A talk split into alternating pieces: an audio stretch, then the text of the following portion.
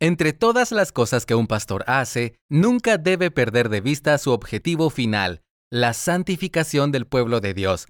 En su libro Santificación, la pasión de Dios por su pueblo, el reconocido pastor y teólogo John MacArthur invita a los pastores a recordar por qué dedican incontables horas al servicio de Dios y su iglesia. Encuentra este y más recursos en portavoz.com.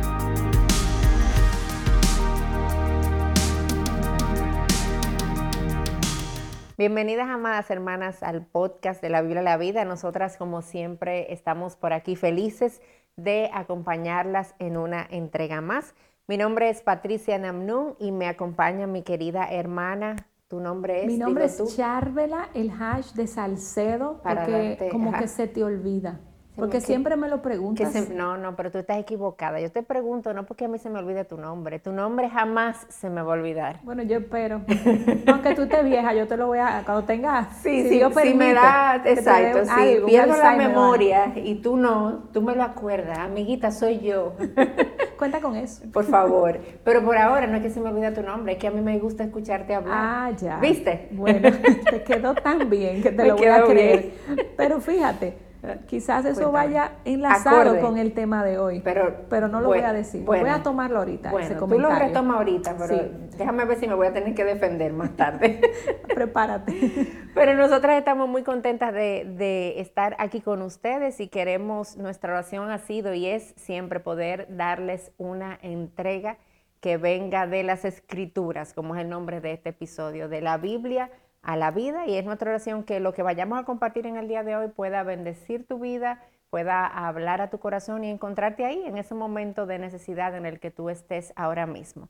Entonces, ahora sí, vamos a ver qué conexión es que tú vas a hacer con, el, tema, por favor. Tú ahorita dijiste algo que parece como que es, te hizo salir de un problema. Ay, ay, ay. Eh, usaste una expresión que quizá, yo voy a creer que es verdad, porque yo te conozco y yo sé que tú me amas. Créelo. Pero ya honestamente hablando, entre, entre nosotras las mujeres tenemos que reconocer que muchas de nosotras usamos expresiones con contenido de mentira para aliviar un momento, para salir de una situación engorrosa.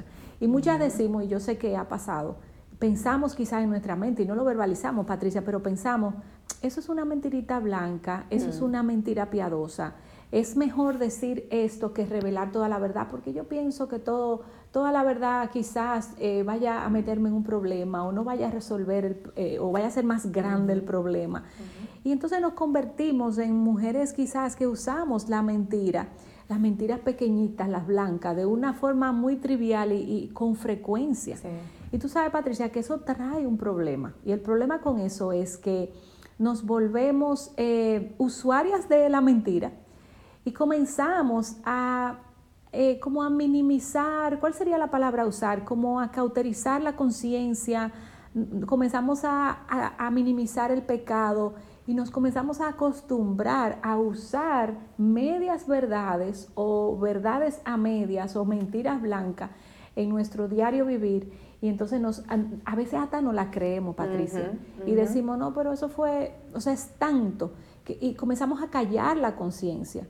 Y, pasa que nos vamos como ese, esa ilustración del sapo, eh, el sapo que entra en una olla caliente. Que, que comienza a hervir. Comienza a hervir la olla y el sapo no se da cuenta que, que el agua está caliente y termina muriendo. Y así pasa, pasa a veces con nosotras cuando usamos la mentira, que nuestra conciencia se va acostumbrando, acallando y, y, nos parece tan natural que no discernimos, no diferenciamos si ya es bueno o malo, porque lo usamos con tanta frecuencia.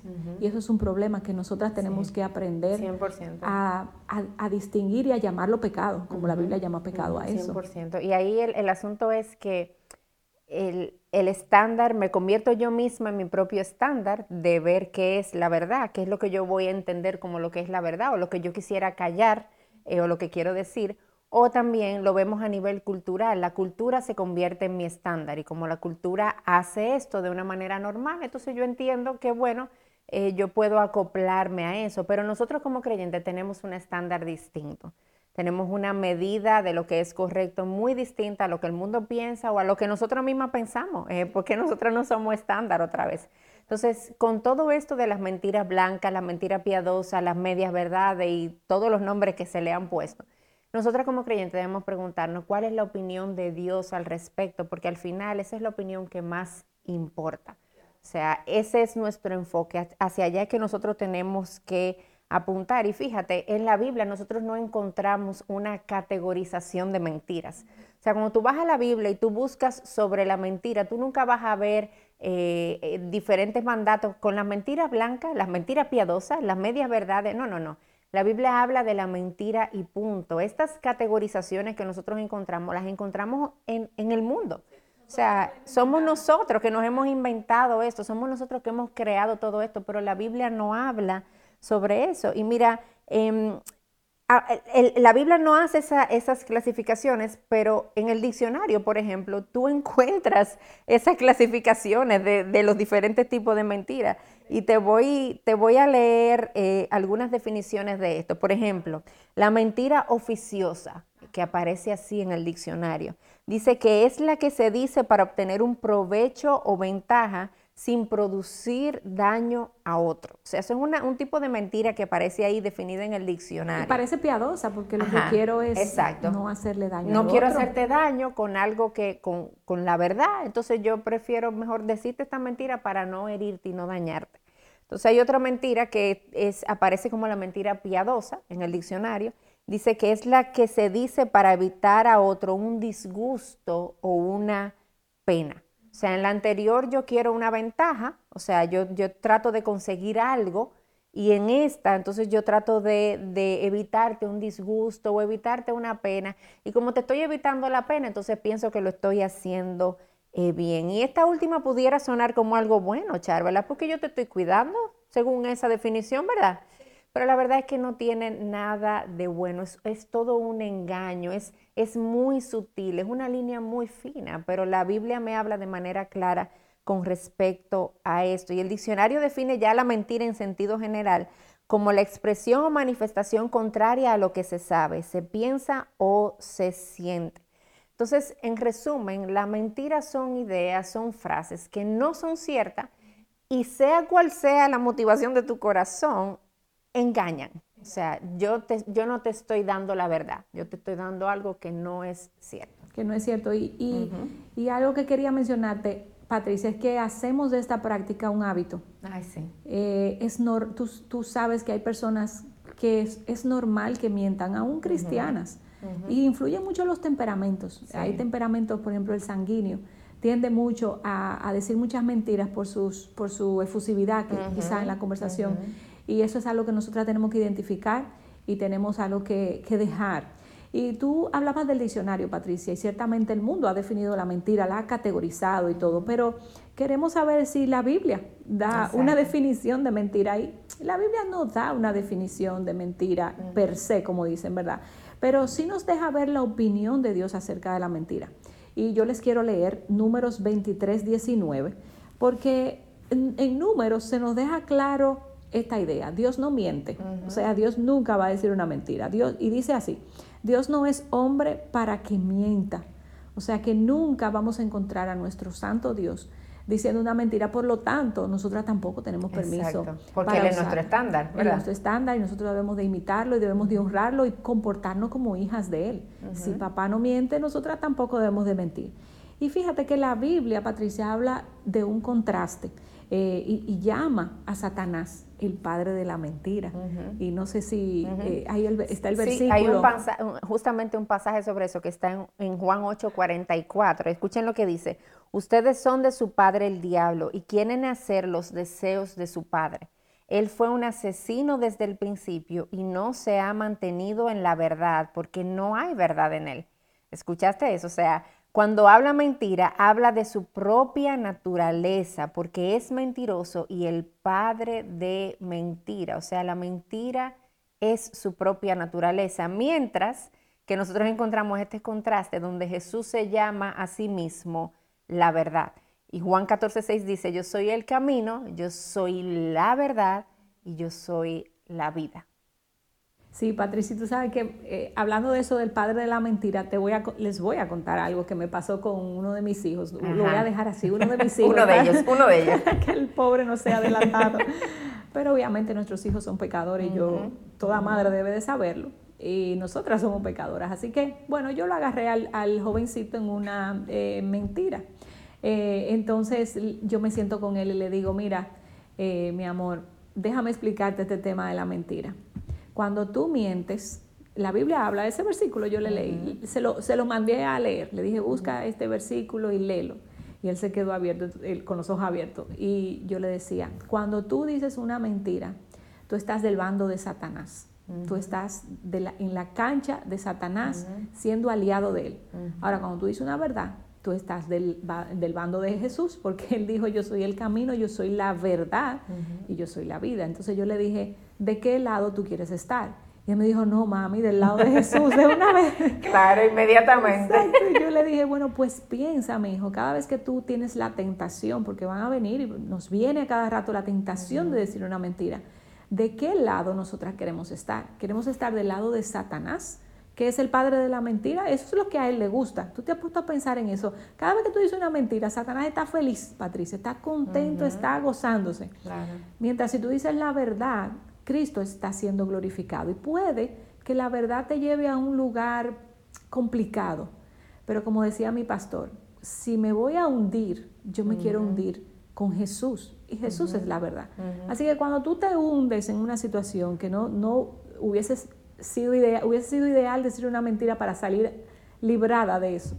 Mejor sal derrotada, pero con Cristo agarrado de la mano, porque Él es la verdad. Y fíjate, Patricia, que yo quisiera hacer una clasificación de los tipos de mentira, porque ¿qué pasa? La mentira nos engaña y a veces decimos, bueno, si la mentira es eh, decir algo que no es cierto, pero a veces usamos expresiones y formas que son mentiras. Por ejemplo, la exageración. Yo no sé si tú te has puesto a pensar en eso. Pero cuando nosotras exageramos, estamos diciendo mentira. Cuando yo digo, mira, a la iglesia fueron como 500 personas, cuando fueron 100. Porque yo quiero hacerlo lucir hermoso, magnífico. Pero mi hermana, eso es una mentira. Cuando yo digo, mira, todo el mundo dijo que eso estaba mal. Y lo dijeron dos personas. o una. o una. Y yo lo sé. Exacto. Porque ahí está el asunto, ¿verdad? O sea, yo estoy consciente de eso. Que el otro también se da, a veces uno se, se, ve tan tonta. Eh, porque el otro quizás sabe y tú estás haciendo esa exageración. Eso es mentira, la exageración es mentira. Y la ocultación de información también es mentira, porque yo digo, bueno, pero yo dije, yo dije que era la verdad, yo dije, eh, María dijo que tú estabas en la iglesia, por ejemplo, pero no dijiste que María dijo que tú estabas en la iglesia eh, portándote mal, algo así, para poner un ejemplo, no me viene ningún ejemplo claro ahora, pero eh, la, falta de información eh, es una mentira también, porque tú solamente estás diciendo una parte y, si tú, y tú sabes que si das el dato completo, quizás te metas en un problema o metas a alguien en un problema o no te salgan las cosas como tú quieres. La manipulación usa mucho la mentira. Pero tenemos que entender que la, el ocultamiento de información, el no decir toda la verdad, eso cae en la, categoría de mentira. Claro, claro. Y yo creo que vale la pena, Charvela, eh, mencionar algo con relación a ese punto, porque por ejemplo, pienso en las mamás, las mamás de niños pequeños que hay momentos donde quizás una madre necesita, eh, por la edad de sus hijos, no puede presentar toda la información con relación a algo. Y no necesariamente la mamá ahí está mintiéndole a su hijo, sino que genuinamente si yo tengo un niño de 5 años y hay cosas que yo les estoy explicando, su mente quizás no da para poder entender o para poder procesar eh, Toda la, verdad de manera completa. Pero entonces yo no estoy buscando engañarlo, yo estoy buscando que él entienda acorde a su edad, que él entienda acorde a, lo que su mente puede llegar. Y yo creo que vale la pena aclararlo, porque quizá alguna mamá puede estar pensando, ah, pero yo no le estoy diciendo todo esto a mi hijo, estoy mintiéndole. No, en, en ese caso tú no tienes una intención de engañar, simplemente no, tu hijo no puede no puede manejar y procesar eh, toda la verdad en un caso como ese. Básicamente, para reforzar esa, excelente, esa excelente observación que hiciste, usamos mucho el ocultamiento de mentira cuando deseamos manipular. Exactamente. Entonces, detrás de esa intención hay un deseo pecaminoso. Hay una actitud pecaminosa. hay y hay un objetivo engañador. Entonces, cuando estemos en esa situación, Exacto. entendamos que ocultamiento de la verdad es mentira. 100%. Ahora, eh, es bueno que conversemos, Char, ¿verdad? ¿Por qué nosotros optamos por la mentira? Porque eh, siempre es bueno poder entender por qué hacemos lo que hacemos y poder ver la raíz del problema, irme, irme profundo. Em, porque dicen por ahí, el problema no es el problema. Entonces la mentira no es solamente la mentira, hay intenciones detrás, hay deseos detrás. Entonces vamos a, presentar algunos de esos casos. Por ejemplo, ¿por qué optamos de la mentira? Porque es una forma a veces fácil de arreglar de manera inmediata un problema. Entonces alguien me dice, por ejemplo, mira, tú me prestas dinero. Y yo te digo, ay, no, mira, escúchame que no ando nada, no ando con nada de efectivo. Yo con esa respuesta salí rápido, pero la realidad es que yo no tengo con qué prestarte, que yo no tengo dinero. Entonces yo no quiero decirte que yo no tengo dinero. Yo no quiero decirte quizá que estoy en una situación económica precaria porque yo no quiero que tú me veas mal y yo opto por decirte que mi problema es que no tengo efectivo. O simplemente no quiero. O que no quiero prestártelo tampoco. Entonces te digo no tengo efectivo y esa manera rápida me hizo salir, entre comillas, de un problema, me hizo solucionar esa situación ahí y ya, y que la otra persona no piense mal de mí, ¿verdad? Entonces, eh, otra manera, por ejemplo, es dar, eh, es, es, cuando yo doy una respuesta que es una mentira buscando que yo quede bien, o sea, buscando quedar bien en medio de alguna situación en particular. Entonces, ahí, por ejemplo, eh, si, si tú vienes a visitarme y tú me ves, yo quizás estoy triste, eh, y yo no, yo no necesariamente te lo voy a decir, yo te puedo decir que yo estoy bien porque no quiero hablar de eso, no quiero quedar mal. Em, o si, por ejemplo, yo tengo que visitarte a ti y yo mejor te digo que se me presentó una diligencia antes de decirte que la verdad es que yo no quiero ir a tu casa.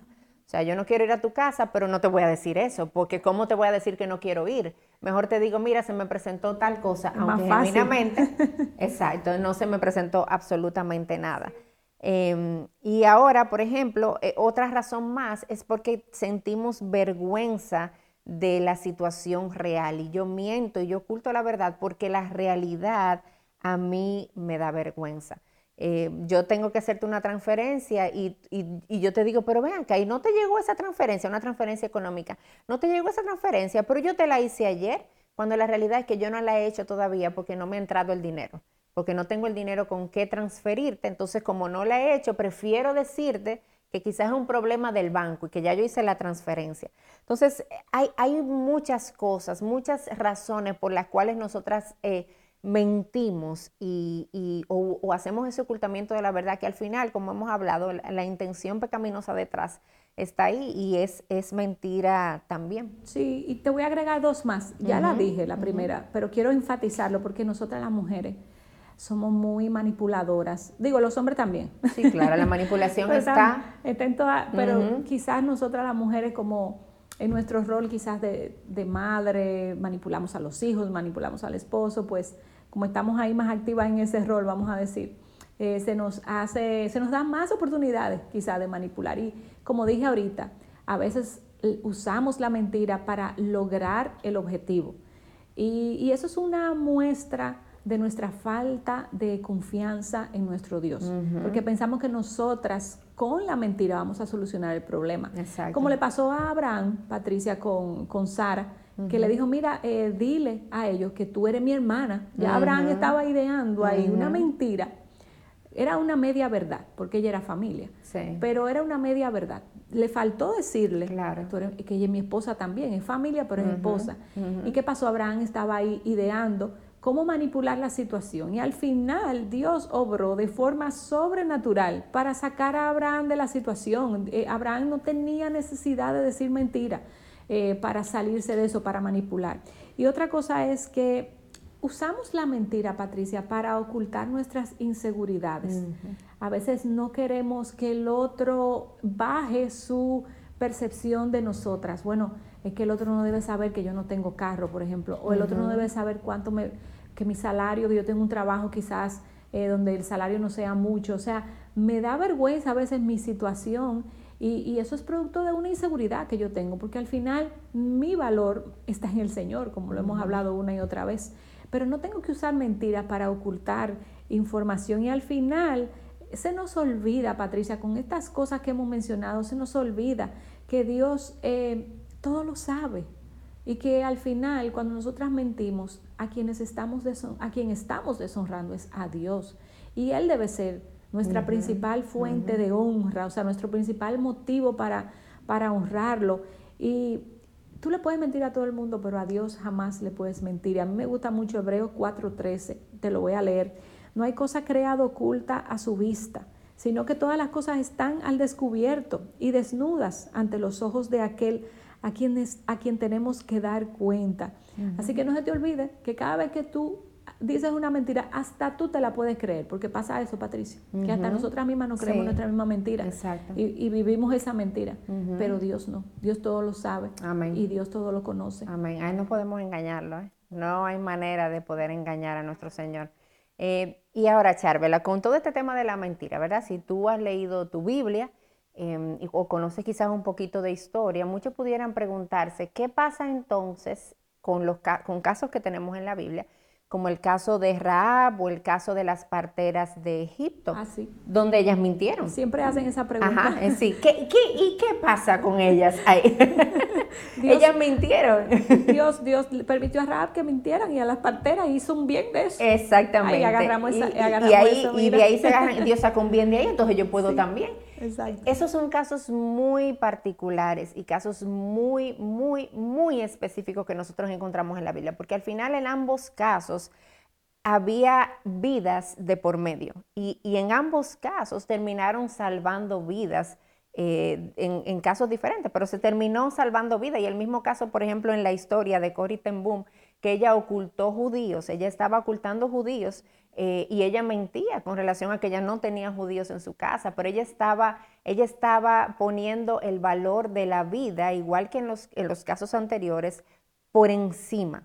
Y eso es lo que se conoce en la ética como absolutismo graduado, donde yo, donde hay valores que están por encima de otros. Por ejemplo, el valor de la vida está por encima. Y si yo me encuentro en una situación donde yo tengo que elegir o mentir o salvar la vida de alguien literal, salvar la vida de una persona, el valor de la vida tiene prioridad en esos casos. Ahora, te voy a decir algo, Charvela, ninguna de nosotras vivimos de manera cotidiana en un absolutismo graduado. No, ni con tanta frecuencia. Nosotros no vemos, yo, yo no creo que yo haya enfrentado una situación en mi vida que requiera poder aplicar esto del absolutismo graduado. Así O sea, yo no sé si a ti te ha pasado, pero yo nunca he estado en una situación como esa. Ni conozco a nadie. Ni conozco a nadie tampoco. O sea, son casos muy, muy particulares y yo no debo tomar estos casos para excusar mi mentira. Porque ninguna de nosotras estamos guardando la vida eh, de otra persona al, al mentir. Entonces, eh, si eso es quizás lo que tú tenías en la cabeza para justificarte, déjame decirte que el plan falló. es real en estos casos aquí en la Biblia, es real, por ejemplo, en la historia de esta mujer, sí. pero aún nosotros no vemos en la Biblia, eh, la Biblia exaltando la mentira de ninguno de ellos. No, nosotros sí Qué vemos... bueno, rap, que dijiste mentira, no. Exacto, sí, sí su deseo de guardar la vida de esta persona, eso sí, nosotros lo vemos ahí, sí su confianza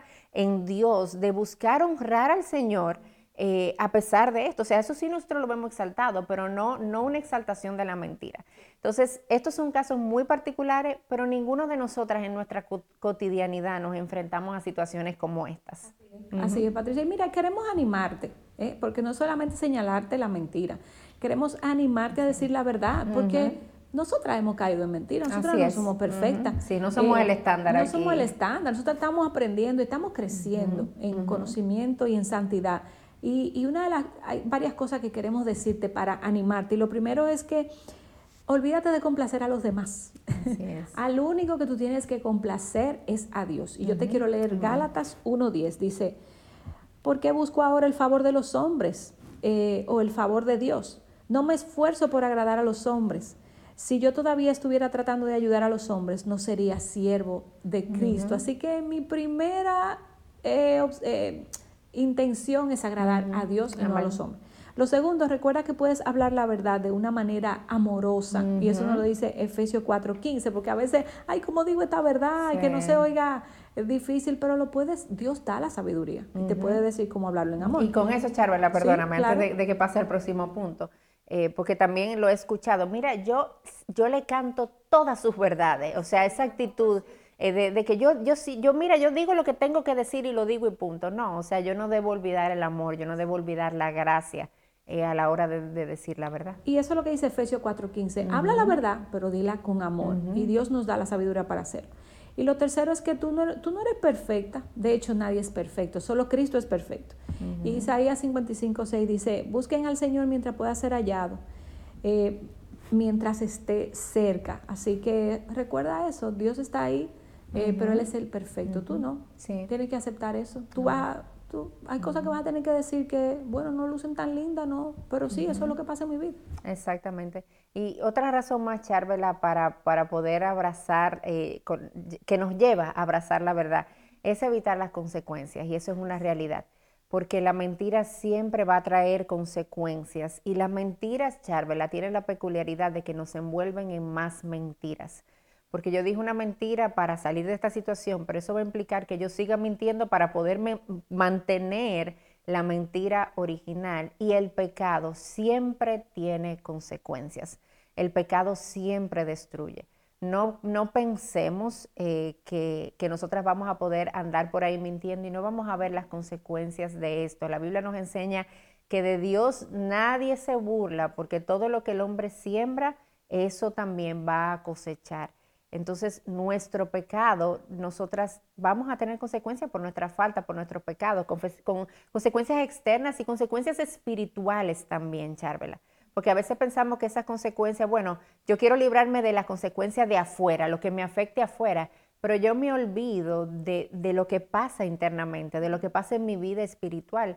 Y me olvido también de que todo mi pecado al final es, es contra Dios es contra Él y aún la mentira más pequeña es contra mi Señor que pagó precio de sangre por esa mentira.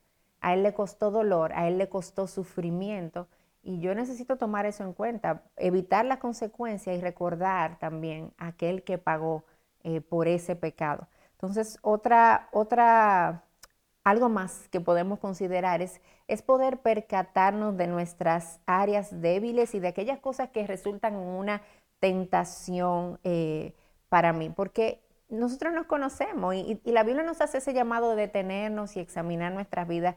Yo puedo ver si yo tengo la tentación a mentir porque me siento insegura quizás de mi estatus social o porque me siento segura de mi apariencia, porque me siento, no sé, sea lo que sea. Yo puedo identificar esas áreas donde la mentira me sale con una mayor naturalidad y prestarle atención a eso y de antemano decidir, hacer un compromiso de antemano con la verdad, no esperar que me llegue el momento. O sea, no, no, yo de antemano decido que yo voy a hablar la verdad. Eh, y yo voy a ir delante del Señor y delante del Señor yo soy quien soy. Al final, como tú decías, yo quiero agradarlo a Él por encima de cualquier cosa. Entonces yo me comprometo a, honrarlo y servirlo a Él. Y, esto es algo, Charvela, lo próximo que tú, tú mencionabas ahorita y yo creo que vale tanto la pena que lo, que lo volvamos a recordar. Al final decide que si tú te vas a hundir, húndete con Cristo. Si la verdad te va a hundir, húndete con Cristo. Porque Él es la verdad, a Él es que yo debo honrar. Y si, y si la verdad está relacionada a algo que yo hice mal, o sea, yo debo, la Biblia me dice, el que encubre su pecado no prosperará. Entonces, no hay bendición, no hay una prosperidad espiritual cuando yo encubro mi pecado. Entonces, yo necesito abrazar la verdad porque eso es lo que me lleva a identificarme con Cristo. Él es la verdad, entonces yo quiero ser como Él. Y si me hundo, me hundo con Cristo. Así es, y ya para cerrar, Patricia, eso es lo que queremos dejarte. Si te vas a hundir, húndete con Cristo. A Él es a quien debemos de reflejar, Él es la verdad. Así que yo te animo a que tomes hoy una decisión de decir, no más mentiras, no más excusas, no más mentiras pequeñas, blancas o, o lo que sea. Y fíjate, mi hermana, la palabra dice, todo lo puedo en Cristo que me fortalece. Así que te animamos a dejar ese pecado, ese hábito y a vivir una vida que glorifique a Cristo, que es la verdad. Dios te bendiga.